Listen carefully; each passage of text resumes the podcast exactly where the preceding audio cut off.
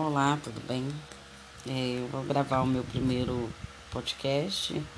Ele é um piloto e há um tempo eu já vinha com esse pensamento de falar sobre como é a maternidade de uma mãe preta, favelada, mãe de uma criança preta, extremamente linda, extremamente educada, muito inteligente, muito retraída com todos os motivos para ser retraída.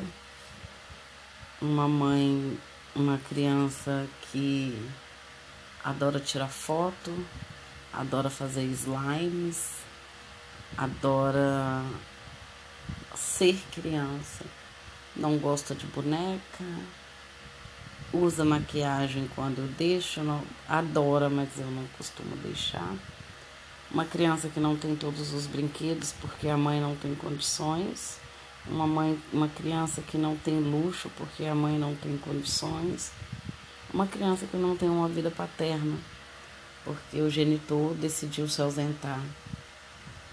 Ele pode justificar que essa ausência paterna é causada por mim. É a decisão dele, eu não vou tirar isso dele.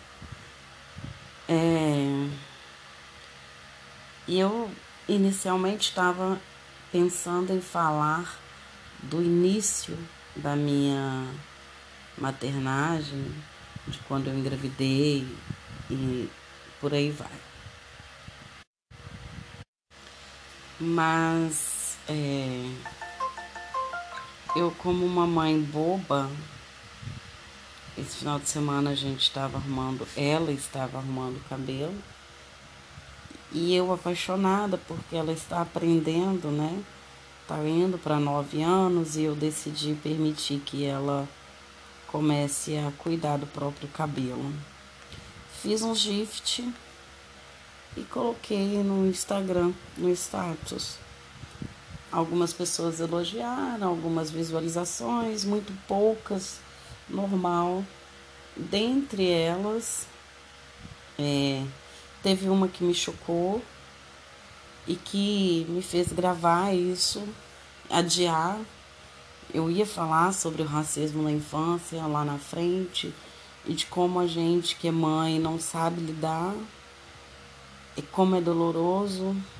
Existe uma grande possibilidade de eu chorar durante esse, essa gravação, porque tá me doendo, porque eu sei que eu sou incapaz de defendê-la de tudo, todo o mal que a sociedade nos impõe, sendo mulher, sendo preta, sendo favelada, sendo retinta com os traços negroides bem visíveis.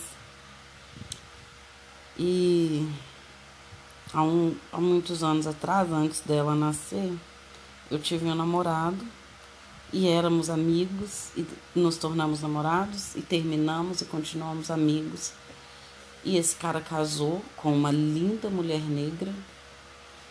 E ele fez um comentário extremamente doloroso na minha foto, no gift da minha filha. É um comentário que eu eu queria que tivesse que, não, que ele não tivesse feito, né? Ele eu vou ler algumas partes porque para que fique certo do quanto que a gente sofre, quanto que a gente é mãe e a gente é incapaz de defender os nossos filhos. Ele falou isso para mim, mas eu acredito que muitas crianças falam isso com ela e que muitos adultos brincam assim com outras crianças, porque a perversidade a pessoa não tem noção de quanto perversa ela é. E aí ele, eu coloquei é, cuidando do crespo, ou crespo lindo, alguma coisa assim. E ele comentou: Crespo é bondade sua. Eu coloquei uns pontos de interrogação e pedi, falei, não entendi, explique-me melhor. Quem me conhece sabe que quando eu ouço algo que ou leio algo que seja agressivo, peço para que a pessoa me explique melhor para ver se é, um, é uma interpretação errônea minha ou se é maldade da pessoa. E aí ele pegou e respondeu: Estou zoando o seu comentário. Entendeu? Aí eu, não, eu não entendi de forma alguma. Veja um absurdo a sua, sua brincadeira. mas que é uma falta de respeito e é racismo. Ai, me desculpa. E aí eu respondi muito grossa, ele não me respondeu e eu espero que ele não me responda. Se todo assassino resolvesse pedir desculpa, o mundo estaria de outra forma.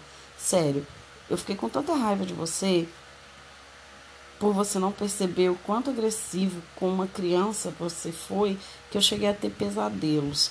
Eu odeio saber que minha filha vai crescer em um mundo em que as pessoas acham no direito de ofendê-la e acreditam que é brincadeira, não tem nada demais com isso. Eu fico pensando que você era meu amigo, nós tivemos um relacionamento, permanecemos amigos acima de tudo, e eu jamais fiz qualquer piada ou ofensa a você. Sempre que eu pude, eu reprimi as pessoas que tentavam te ofender. Eu e que você não tem a capacidade de entender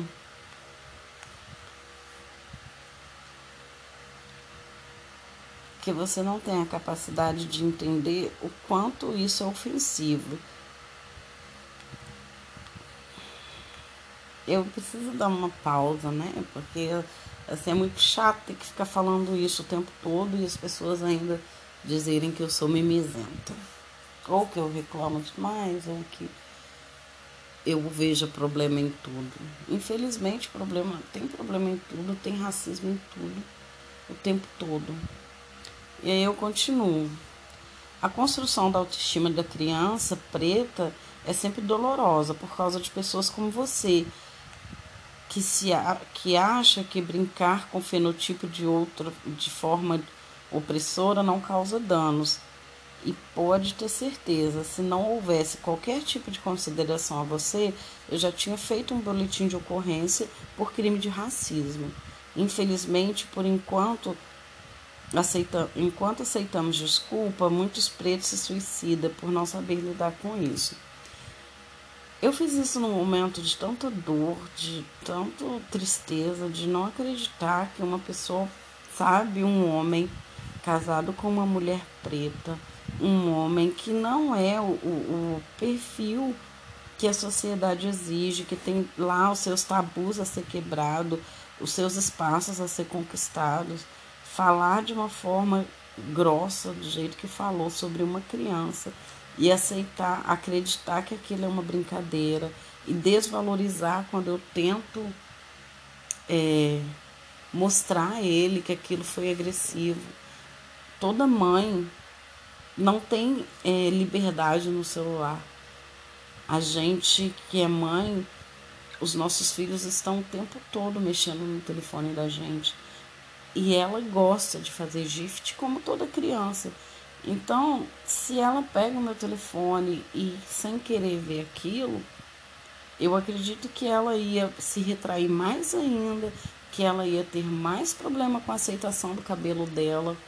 E que ela tem dificuldades de entender e de compreender que o cabelo dela não é da mesma forma que o cabelo de uma outra colega.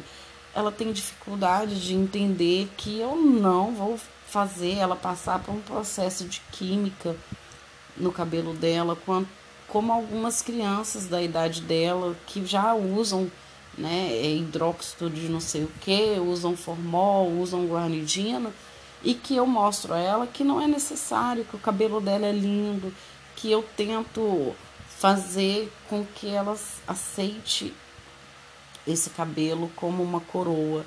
Eu tranço, eu faço nagô, eu coloco trança de linha, eu coloco trança de jumbo, eu coloco tranças coloridas, eu coloco tranças pretas, eu faço hidratação com, creme, com tintas, né, com colorante, que é um banho de brilho.